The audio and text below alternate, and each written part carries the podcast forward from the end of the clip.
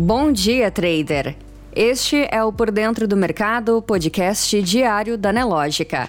Hoje é quarta-feira, 15 de dezembro, e você confere agora as principais notícias que vão impactar o mercado financeiro neste dia. Em destaque, Federal Reserve decide hoje sobre taxa de juros americana. Lira adia votação em segundo turno de alterações na PEC dos precatórios. E China derruba embargo à carne brasileira. No mercado financeiro, o Ibovespa começou o dia em alta, com ganhos dos papéis de companhias frigoríficas. O índice permaneceu estável, mesmo após a indicação do Banco Central em manter uma alta constante na taxa básica de juros. Entretanto, o Ibovespa cedeu e acabou caindo junto com bolsas do exterior e fechou em queda de 0,58%, cotado a 106.759 pontos. Já o dólar comercial fechou em alta de 0,37%, cotado a R$ 5,69. No calendário econômico no Brasil, às 9 horas, Índice de Atividade Econômica IBCBR. Lá fora, nos Estados Unidos, às 16 horas, decisão sobre a taxa de juros do Federal Reserve e previsões econômicas do FONC. Às 16h30, conferência de imprensa do Federal Reserve. Na política, Anastasia é escolhido pelo Senado para cargo de ministro do TCU.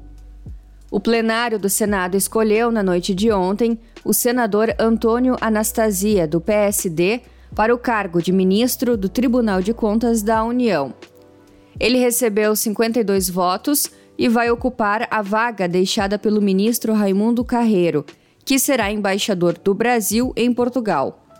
Anastasia concorreu à vaga no TCU com a senadora Cátia Abreu, do PP, que recebeu 19 votos e com o senador Bezerra Coelho, do MDB, que teve sete votos. TSE unifica horário de votação nas eleições de 2022. O Tribunal Superior Eleitoral decidiu ontem unificar o horário de votação nas eleições do ano que vem. Com a decisão, todos os estados deverão seguir o horário de Brasília e não o horário local. A votação será realizada das 8 horas até as 17 horas em todo o país. Ao comentar a mudança, o presidente do TSE, o ministro Luiz Roberto Barroso, disse que a medida foi tomada para que as eleições possam transcorrer com tranquilidade e não ocorra dúvidas sobre a lisura na divulgação de resultados. Na economia, China derruba embargo à carne brasileira, diz Ministério da Agricultura. O Ministério da Agricultura disse na manhã de hoje ter recebido a informação de que a China derrubou o embargo à carne bovina brasileira. A assessoria de imprensa da pasta informou que não tem detalhes da decisão do governo chinês, mas especificou que foi informada de que as exportações ao país asiático voltaram ao normal com a certificação e embarque da proteína animal. Fase 4 do Open Banking inicia nesta quarta-feira com ampliação de serviços. A fase 4 do Open Bank tem início hoje, de acordo com um cronograma divulgado pelo Banco Central.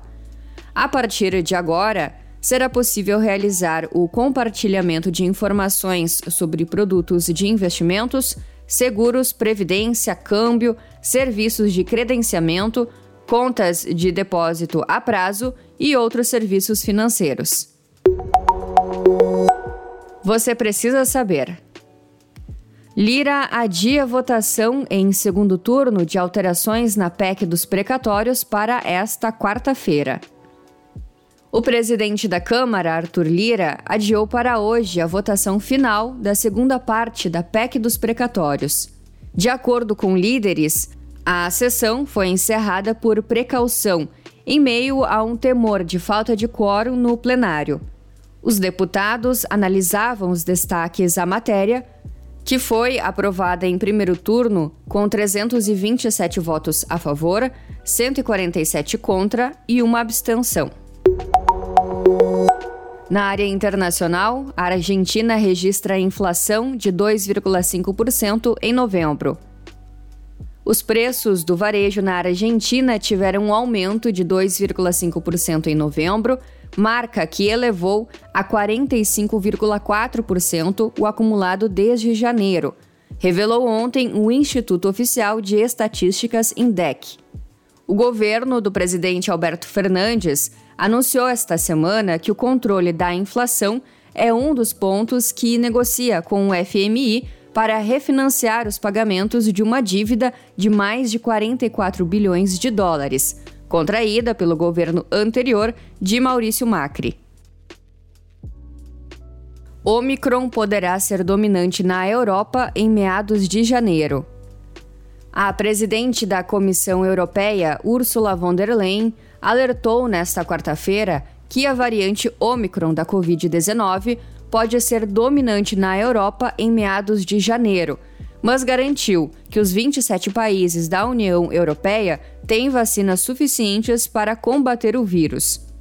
A OMS pediu aos governos que usem todas as ferramentas anti-Covid-19 disponíveis para evitar que os sistemas de saúde europeus se vejam rapidamente sobrecarregados, às vésperas das festas de fim de ano. Não deixe de conferir o Market Report completo, liberado três vezes ao dia, dentro da plataforma Profit Pro da Nelogica. Muitos gains e até amanhã.